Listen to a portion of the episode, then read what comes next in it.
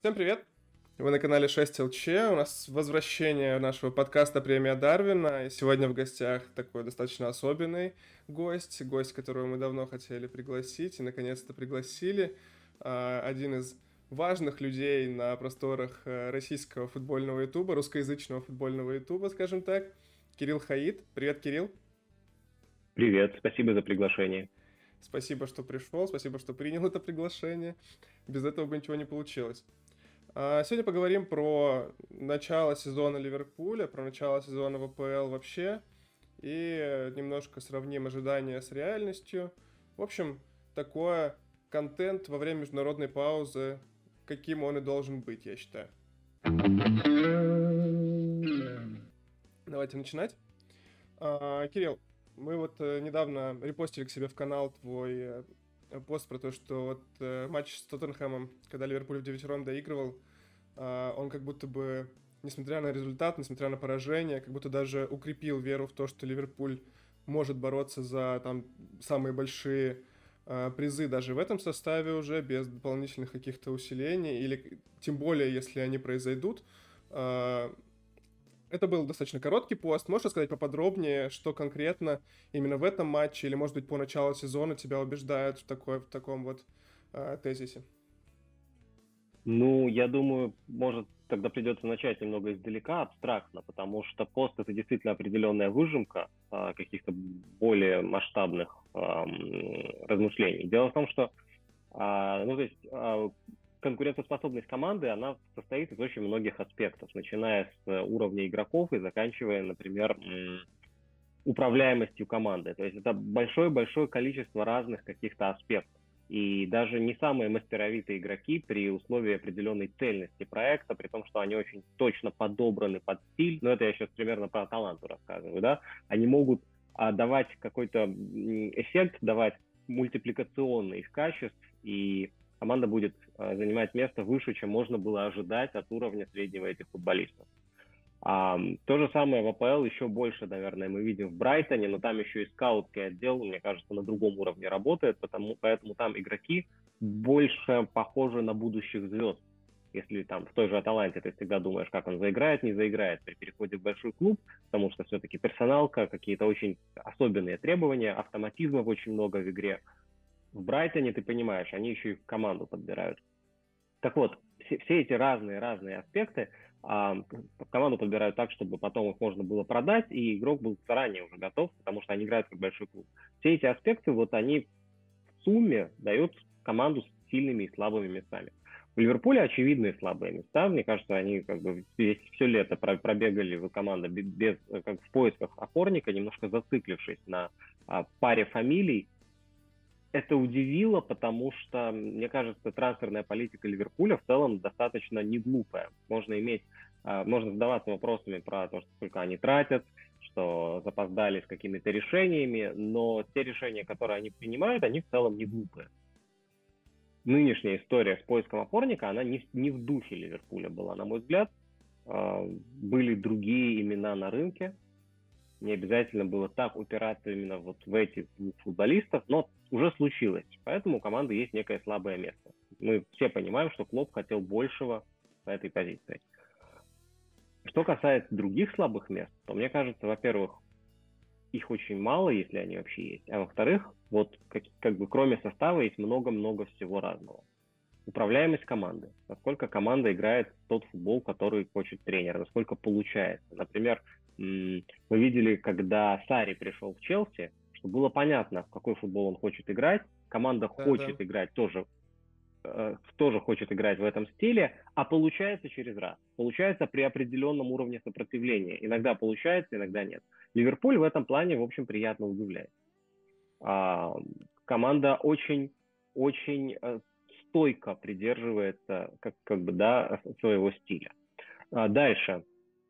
Эм, потенциал игроков новых, вот Табаслай, МакАлистер, это, это не просто новички, которые могут заменить там выпавших футболистов. Мне кажется, это потенциальные лидеры.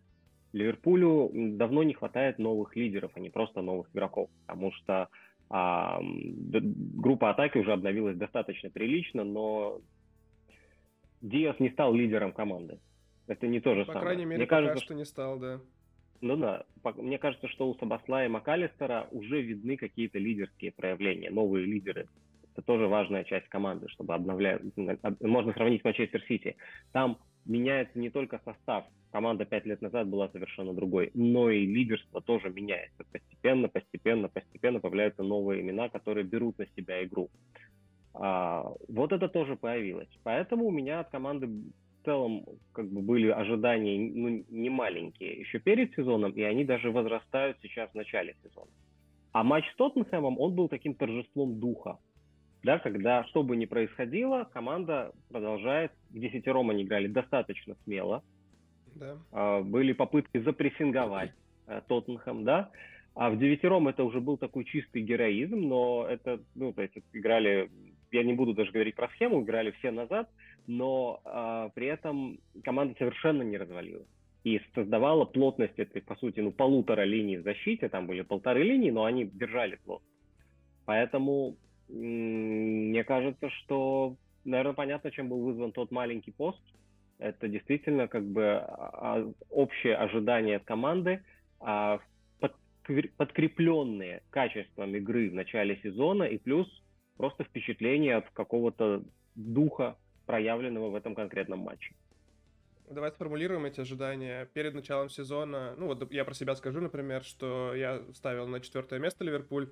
А наши мои вот э, коллеги по каналу, которые там один с тобой общался, например, Адиль, все ставили повыше, на третье, на второе. Я как-то более скепти... со скептисом относился к этому э, новой итерации. Не потому, что она мне не нравится или, или игроки мне не нравятся, а потому что я думал, что им понадобится больше времени на адаптацию. Там, не ожидал я такого врыва от того же Сабаслая э, и так далее. Не, вот, ставил на четвертое. Сейчас, э, если Ливерпуль закончит там ниже третьего, я уже буду слегка расстроен, хотя в целом разница между третьим и четвертым местом большой нет э, в АПЛ по э, нынешним меркам, как по мне. Э, скажи, какие были ожидания у тебя и насколько они изменились к текущему моменту? А, ну, у меня вышло видео, по-моему, ну, где-то вот на уровне первого-второго тура, то есть это можно назвать началом сезона, и я тогда, по-моему, сказал, что Ливерпуль... Тут есть тонкий момент, потому что вот насколько команда уже готова или у команды есть потенциал, тут всегда есть такая как бы серая зона. У меня не было ощущения, что команда сходу там готова, потому что действительно пришли новые футболисты, но я сказал, что по потенциалу это вторая команда чемпионата. И э, как бы, наверное, можно сказать, что я ожидал, что этот потенциал будет какой ну, как бы будет реализован. Потому что клуб хороший тренер, у него хорошие футболисты. Эм, почему бы не реализовать потенциал, когда у тебя на это весь сезон? А сейчас, в общем-то, ничего не изменилось. Потому что мне по-прежнему кажется, что по потенциалу это вторая команда э, сезона. Изменились какие-то, может быть, допол- внешние факторы, да, например, Тоттенхэм очень круто стартовал. А, Арсенал играет не хуже, чем в прошлом сезоне. Я ожидал определенного спада, команда все-таки молодая, но пока его не видно.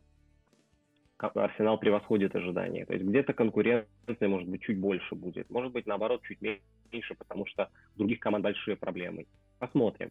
Но пока ничего не изменилось. То есть это, мне кажется, в общем, потенциально вторая команда чемпионата, потому что э, видно, за счет чего они преодолевают нехватку опорников. А, вот, э, а других проблем, то есть глобальных нет. Наоборот, мне кажется, что ага. даже Дарвин Нунис, например, тот же, который был как бы разочарованием в прошлом сезоне, надо списать на адаптацию, надо подождать. Первый год часто не показательный, да, а сейчас кажется, что, может быть, он даже чуть больше в своей стихии, потому что Ливерпуль играет более, я бы сказал, открытый футбол, чем может быть в идеале хотел бы сам Клоп. Mm-hmm. Это как раз вопрос к опорнику ему приходится чуть больше раскрывать игру. Э, Клоп же эволюционировал в целом в направлении большего контроля, да, все эти годы. Да, да. А сейчас, получается, команда, наоборот, чуть более такая похожая на ранний Ливерпуль, там, 17-18 года. Вот, я тоже хотел сказать, да. Раскрывать игру в обе стороны. Это, а, мне кажется, это как, как бы может быть вынужденное решение. Я не думаю, что Клоп пошел на него сознательно, но это, это разумное решение. Оно подходит текущей конфигурации состава, и, например, в том числе она подходит Дарвину Нунису, поэтому я от него в этом сезоне жду, безусловно, большего, чем в прошлом сезоне.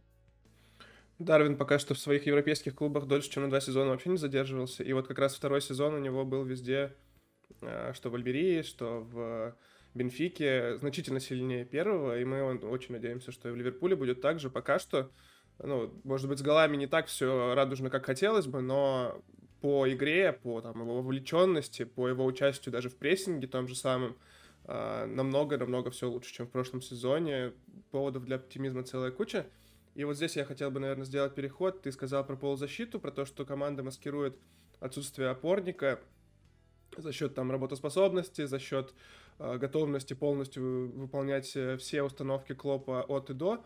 И мне кажется, что таким олицетворением вот этого вот э, нового Ливерпуля становится потихоньку Доминик Сабаслай, который восьмерку Джерардовскую унаследовал.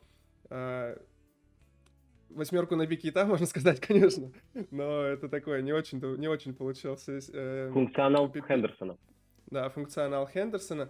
И э, я вот, честно сказать, вообще в полном восторге от э, Соба. Он делает на поле абсолютно все, как будто бы он 90 минут пашет, он э, отрабатывает за всех в прессинге, вступает в невероятное количество дуэлей, там по 14-15 за матч. Э, выигрывает большую часть из них. И э, вот, вот скажи, у тебя это мой фаворит э, по началу сезона среди игроков Ливерпуля. А можешь выделить ты своего, кто, кто на твой взгляд лучший в Ливерпуле по пока по этим первым э, месяцам? Ну, Сабаслай действительно сильный кандидат, просто потому что он еще немного превосходит ожидания, потому что лично мои ожидания были чуть-чуть другими. Я примерно всего этого ждал от МакАлистера. МакАлистер, безусловно, в порядке, но он как раз, во-первых, как бы Клоп ищет ему позицию, да, он уже и шестерку играет, и на самом деле очень неплохо справляется, и на позиции восьмерки, наоборот, у него есть какие-то проблемы, хотя я думал, что это будет такой мозг команды, и на позиции восьмерки он будет управлять, максимально сочетать и управление, да, то есть контроль, и обострение, он может и то, и то. Вместо этого мы видим, что на самом деле нет, это он скорее просто а, раскрывается в позиции шестерки, хотя при этом а, иногда и обостряет, я не помню в каком матче, но вот фирменный его черпачок, когда он ассист сделал, а, вывел один на один, против может, Вестхэма, не да, против Просто против Вестхэма. Ну вот как бы можно ожидать, что будут такие вещи, но если он будет играть повыше, а он иногда это делает, даже играя пониже. Но в то же время, по-моему, в том же матче э, Сабаслай отдал ровно такой же черпачок, который отменили там из-за офсайда. Но да. функционально он выполнил такую же, такую же по типу подачу. Это очень круто, это превосходит ожидания, потому что я думал, что все-таки он будет брать работоспособностью, а не тонкостью решений, а он делает все, действительно, как сказал, в том числе принимает тонкие, тонкие решения. Поэтому он, если не сильнейший игрок, не знаю, можно так говорить, кто сильнейший, но он, безусловно, для меня открытие определенное, потому что он делает все то, что можно было ожидать, и еще больше. Здорово, здорово. А вот ты как а, раз сказал Салах. Про... Нет, да, ну, Салах. Да, ну, Салах. Ну, uh-huh. то есть, конечно, очевидно, потому что мне вообще кажется, я не знаю, как можно ли говорить, что Салах ну, недооценен, но мне кажется, что Салах немножко чрезмерно критикуем в целом. Uh, то есть это не, как сказать, когда у него спад относительно самого себя, это, ну, это всегда заметно, но мне кажется, что это вторично по сравнению с тем, что спад Салаха относительно самого себя это все равно лучше, чем хорошая форма 90% других игроков. И э, это важнее, это перевешивает. Например, его неудачный достаточно, по его личным, может быть, меркам, прошлый сезон, а не нужно сравнивать с его собственными удачными сезонами. Сравнивать его с другими нападающими. И окажется, что сезон-то удачный.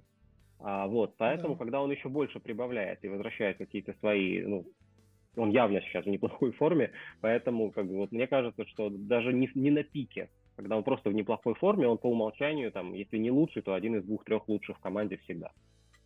Вот поэтому, собственно, мы все лето говорили о том, что Салаха нельзя продавать ни с какие деньги, а, там 200-300 миллионов за него дадут. Мне кажется, что в любом случае, как минимум, их дадут и следующим летом. А, может быть, чуть меньше, но не суть.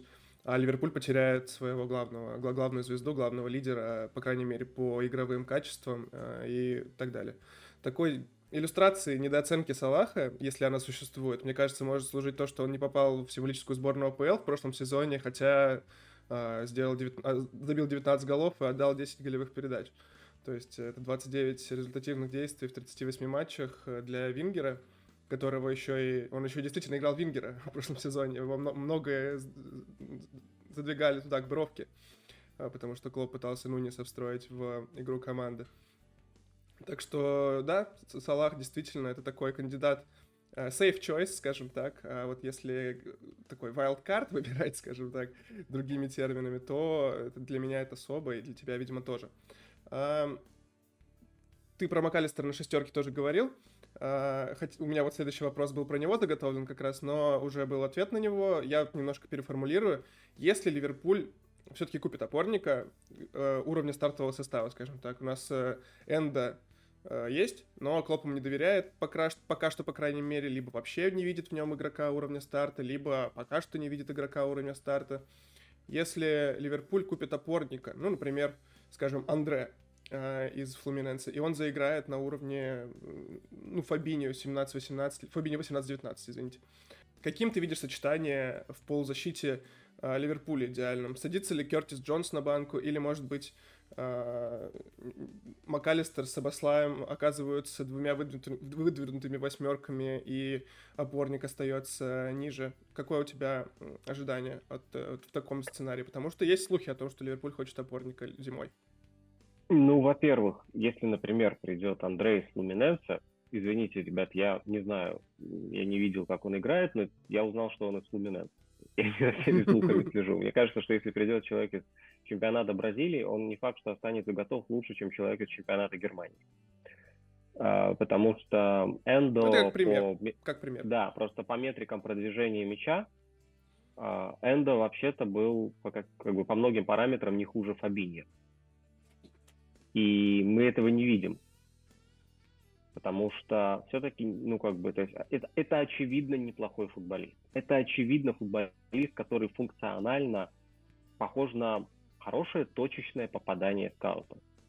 Но одно дело как бы набор метрик, а другое дело просто какая-то решительность на поле, когда не ты играешь там за команду аутсайдер, а ты играешь за команду, где а, все твои хорошие действия никто не хвалит, потому что это по дефолту. Все подразумевают, что ты вообще делаешь все хорошо. А каждая твоя ошибка, она превозносится СМИ, огромное давление. И, ну, понятно, это как бы совершенно, совершенно другой вообще тип не знаю, тип работы, да, это просто другая работа. Быть футболистом в маленьком клубе, быть футболистом в большом клубе. Немножко разных качеств требует не только технических, но и ментальных.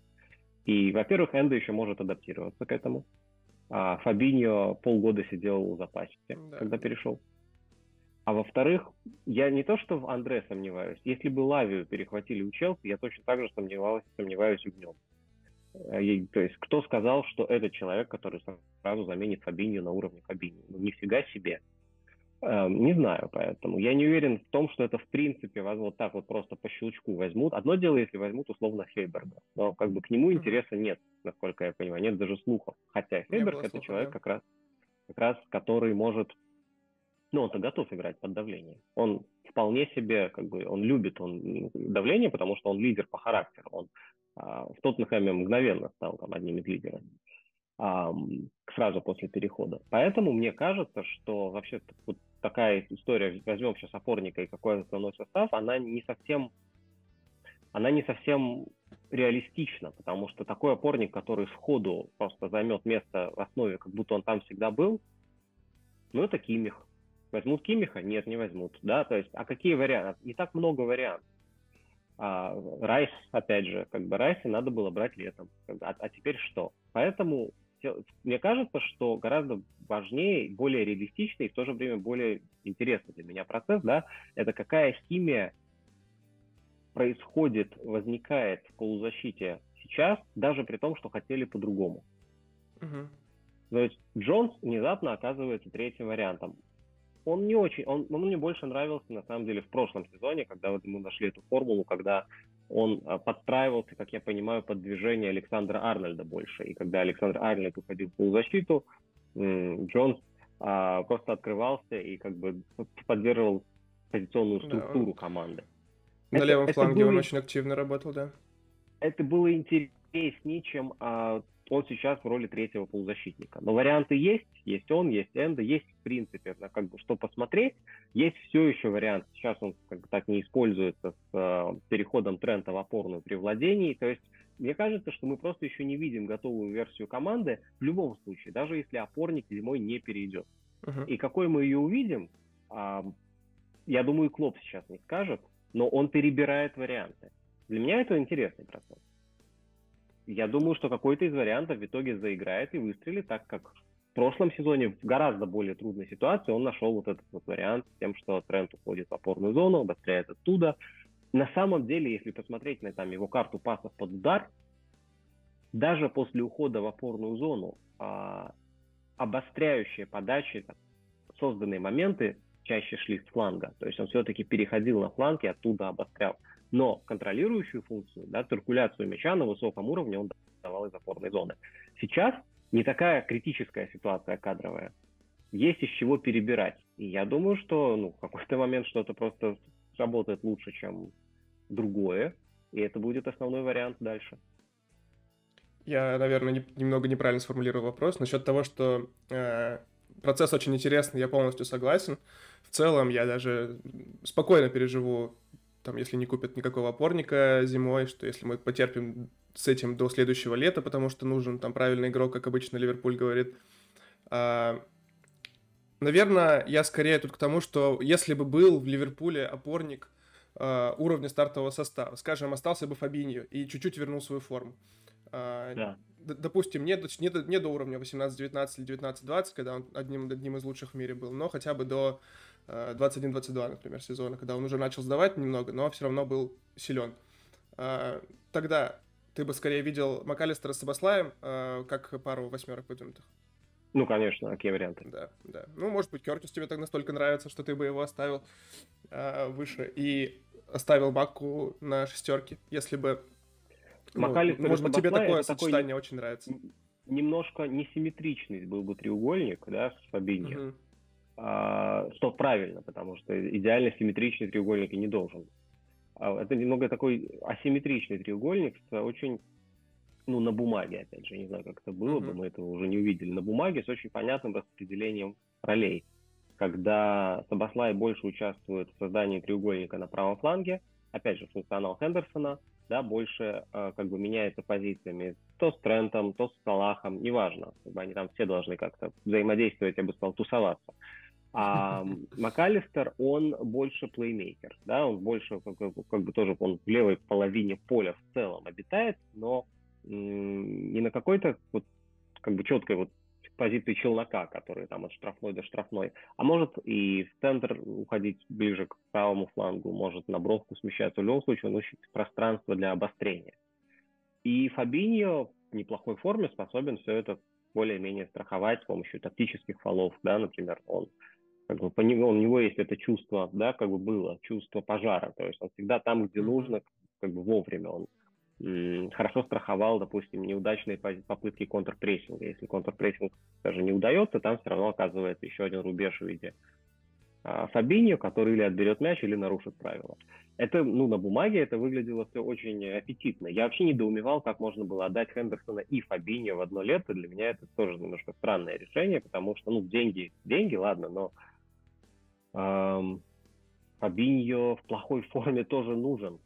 Да, то есть, как бы была логика такая, что, ну, вот неудачный сезон, не знаю что, сезон действительно неудачный, но плохой Фабиньо лучше многих. Ну, я так понимаю, что оба игрока выразили свое собственное желание уйти за деньгами, и у Клопа есть этот принцип, что если ты не хочешь играть, то мы тебя продаем. Я... Ну, конечно, просто вот этот красивый, красивый и понятный баланс полузащиты, это как бы нарушило очень сильно. Да, то да есть, я э, согласен, я согласен. После Собственно, этого вся эта история с Кайседо, она из этого получилась.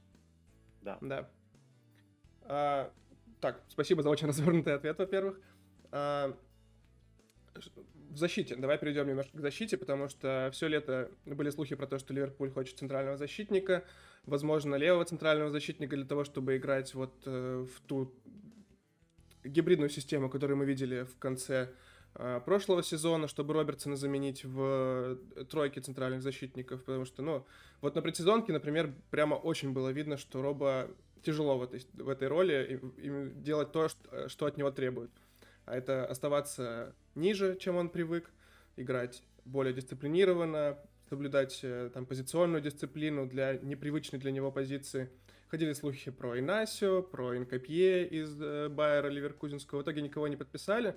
Вероятно, кого-то подпишут в ближайшие там два трансферных окна, условно. А, скажи, вот ты веришь в будущее этой гибридной схемы с тем, что тренд смещается в, э, в центр поля, образуется тройка в, э, в центре защиты, э, потому что, по сути, приходится жертвовать э, Энди Робертсоном в, этой, в этом сочетании. Он очень важный игрок, э, один из лучших левых защитников по-прежнему в ВПЛ. И но при этом мы получаем Трента в полузащите со всеми его преимуществами. Вот скажи свое мнение. Видишь будущее такой, э, такой схемы? Или она вот, вот свою временную такую функцию выполнила, и мы теперь увидим Ливерпуль в 4-3-3 опять снова? Ну, ты говоришь фактически, как бы, смотри, вот 4-3-3 это в любом случае схема без мяча. Потому что мы, в принципе, оперируем схемой, да, да, я имею в виду. команда без мяча. А тройка в защите это все-таки стадия билда. То есть одно другому не противоречит. А увидим ли мы Ливерпуль 4-3-3 в билдапе? Нет, не увидим, потому что так никто не, не играет. Да, то есть ты сейчас в любом случае в большом современном клубе, ну это как бы уже происходит не первый год, но сейчас прямо достигла пика. Ты формируешь либо схему 3-2-5, либо 2-1-2, 1-2 и так далее, то есть 2-1-2-5, либо 2-3-5. То есть это все вариации одного и того же, когда у тебя Фабини, например, опускался у нас в, в тройку Да, да, два или три человека в первой линии. Просто кто должен этим заниматься? Этим может заниматься и МакАлистер, этим может заниматься а, Робертсон, и это все действительно такие временные решения. Как будет идти уже заполнение этой схемы, это другой вопрос. То есть э, я думаю, что структура будет более-менее неизменной она, она похожа у всех. То есть есть определенные, есть некоторые, например, отличия все равно там Сити, Челси, Тоттенхэм, все команды играют чуть-чуть по-разному. Там у Челси, например, тоже треугольник асимметричный. Сейчас в последних матчах команда побеждает, там Кайседа, не, и. Или да, да, да, там тоже как Кайседа, как бы он чуть ниже, а Энца чуть выше, Галахер еще лучше, да, то есть там тоже как бы это не идеально симметричная история, там чуть развернутый такой треугольник, а, то есть у всех какие-то свои нюансы, например, у Тоттенхэма, по-моему, Сар опускается между защитниками, они образуют такой м- квадрат, два, два центральных защитника, два игрока впереди, иногда даже оба ложных фулбека, и между ними вот Сар, такая пятерка разыгрывающая и выше верхняя пятерка. Но это все вариации одного и того же. А, я думаю, у Ливерпуля будет то же самое. И, соответственно, сейчас, ну, наверное, где-то отчасти, можно сказать, жертвуют Робертсоном, но это не значит, что... Ну, то есть, а какие варианты? В любом случае, если, а, если придет другой какой-то игрок, то а Робертсон куда? Он сядет на скамейку запасных? Просто, ну, вот это вопрос, да. Играть. Да, он же не будет играть Вингера. Поэтому мне кажется, что это, ну, как бы ну, не второстепенный, но скорее Робертсон слишком важен для команды, чтобы, как бы выбирая между использовать его не лучшим образом или сажать его в запас, чтобы сажать его в запас. Я думаю, что, может быть, там через год-два об этом стоит говорить, но по ходу этого сезона рано. А Трента в полузащите ожидаешь на постоянной основе? Или он будет правым защитником и иногда смещаться в полузащиту? Мне У нас кажется, вот есть... он был очень органичен. У нас есть среди, пол... что... среди болельщиков Ливерпуля, просто извини, есть среди болельщиков Ливерпуля очень такая громкая, очень э, широкая община людей, которые жаждут увидеть Трента в полузащите на постоянной основе, чтобы Ливерпуль купил нового правого защитника. А, но это опять было, же... как минимум интересно, но вопрос в том, Какие... видит ли Клоп такое. Конкретно, нет, вопрос в том, просто давай просто попробуем это сделать. Вот мы сейчас можем на словах это сделать, и мы увидим, а, что, какие перестановки это требует. Да, во-первых, просто в полузащите или все-таки на конкретную позицию в полузащите? А, он единственный опорник? Нет, это невозможно. Ему нужен, наверное, на, на, напарник. В таком случае мы имеем в виду схему другую, не ливерпульскую, не хлоповскую, 4-2-3-1, чтобы у него был напарник. А, это первое. Второе. Это скорее такая баварская схема получается. Да, баварская. С Трентом в роли Кимиха какого-нибудь. Или Горецкий даже скорее. МакАлистер. А, нет, я думаю, ну не Горецкий, потому что Потому что Горецка все-таки больше дает рывки, смещается да, второй тайм, второй под удар, заполняет штрафную. Тренд больше управляет игрой. Да. Опять же, он больше управляет, управляет игрой из глубины, но как же его обострение? Может быть, ему тогда лучше играть в полуфланге, ближе к атаке. Ну, условно, я не сравниваю, да, да, да. как бы, естественно, полностью. Как бы на позиционно это будет там довольно как бы пересекаться с Дебрёйне когда uh-huh. ты получаешь возможность просто разрезать, разрезать, разрезать защиту. Если ты будешь на 20 метров глубже, это сложнее делать. Но тогда возникает вопрос, куда девать Сабаслай. Поэтому да. мне кажется, что если говорить на постоянке, это просто рождает кучу-кучу-кучу вопросов, которые зачем создавать. Он может вот быть... Я, я тоже придерживаюсь такой позиции. Потому что он, Клоп он постоянно говорит, что зачем делать из лучшего правозащитника в мире, как он называет Трента все время, зачем делать из него еще одного полузащитника? Вот так говорит Клоп частенько, на самом деле, когда им задают такой вопрос. И в целом я, наверное, соглашусь. Из Трента можно сделать не еще одного полузащитника, наверное, судя по его качествам, а очень хорошего полузащитника. Но тут вопрос действительно в целесообразности этого для команды. И тут, тут уже другой вопрос. У Ливерпуля не просто устойчивая структура, а пришли два игрока для обновления этой структуры. Ее было бы странно менять. А перевод Трента э, в центр полузащиты не как ложного фулбека, а просто как полузащитника, который без мяча, да, в фазе обороны тоже остается в полузащите. Ну, это, во-первых, ему переучиваться, а во-вторых, он все-таки так-то без мяча на фланг возвращался. А во-вторых, да. Э, еще раз, тогда это новая структура. Зачем вы тогда покупали таких важных, дорогих игроков? Им тоже предстоит что-то менять. Хотя Сабаслай уже вот так прекрасно строился текущую структуру. Поэтому, на мой взгляд, оно того не стоит, потому что оно просто создает слишком много сопутствующих противоречий, проблем, вопросов и так далее. Согласен. Я очень жду прогресса эволюции вот этого треугольника на правом фланге тренд Сабасла и Салах. Я думаю, у него потенциал э, сумасшедший, учитывая, что даже треугольник тренд Хендерсон Салах функционировал периодически богоподобно. Я думаю, что здесь будет все здорово. Давай небольшой блиц, у нас осталось совсем немного времени. Э, самое большое удивление в АПЛ для тебя в этом сезоне? Ну, это будет попсово Тоттенхэм. Очень, mm-hmm. очень сильно превосходит ожидания. То есть даже, даже Брайтон, наверное, меньше. А, давай тогда про Тоттенхэм. Как раз следующий вопрос был про него. Тоттенхэм э, overperform ит или это реальный уровень? Потому что пока что уровень соперников, там, понятно, Ливерпуль, Тоттенхэм, ой, Ливерпуль, Арсенал и МЮ были, но помимо этого там были еще что-то 4 или 5 команд, которые сейчас находятся на последних пяти местах в АПЛ. А, это а для того, чтобы команда сложилась, очень важен такой плавный вкат в сезон. То есть тут uh-huh. и то, и другое, потому что им, с одной стороны, ведет календарем, с другой стороны, они это используют на всю катушку. Ну, согласен. Команда действительно складывается. То есть мы понимали, что команда будет создаваться на коленке, и она создается на коленке, но при этом очень быстро происходят, образуются связи. Мэдисон а, великолепно выполняет сразу несколько функций, не только в атакующей трети, а и там по выходу из-под прессинга помогает. Ну, то есть много-много-много, как бы, как а, без ума заиграл, очень много. У Доджи, то есть откуда вообще он взялся да, очень много приятных моментов. Поэтому я думаю, это не только календарь, это еще и некая как бы вот э, мультипликационный эффект, который при хорошем тренере и команда очень управляемая. А, Гвардиола разберется, как играть без Родри, или также это будет синоним отсутствия Родри, потери очков? Я думаю, ему не нужно разбираться. А вдруг Родри снова дисквалификацию условит? Нет, ну, как бы, если, если он травмируется, я думаю, как раз Сити это команда, которая может себе позволить условно купить Кимиха. Да, то есть это да. Как бы, просто это завалить, да. день, завалить деньгами. А то, что как бы Родри, он, да, он оказался незаменим, я сам не знал, что он до такой степени незаменим, но это начало сезона. И как бы Гвардиола точно uh, уже понял все, что он должен был понять по как бы, проблемам, связанным с отсутствием Родри. Ливерпуль выиграет Лигу а Европы? время есть. А, это турнир, ну, как Лига Чемпионов, да, кубковый, на вылет. В одном матче бывает все, что угодно. А, а фиг его знает, кто выиграет Лигу Европы. Есть пул команд, да, там 4-5 команд, которые могут выиграть Лигу Чемпионов, могут выиграть Лигу Европы. Естественно, Ливерпуль среди этих команд. В обоих пулах причем. Просто ну, да. Лиги Чемпионов не играет в этом году. А, ну что, спасибо большое. Наверное, на этом все. Было очень приятно поболтать. Спасибо, спасибо за тонкости, детали. Э, почувствовал себя немного дилетантом на, на твоем фоне, но это и здорово. Я не претендую на такой уровень. Так что здорово. Спасибо большое, что пришел. Спасибо, было приятно пообщаться.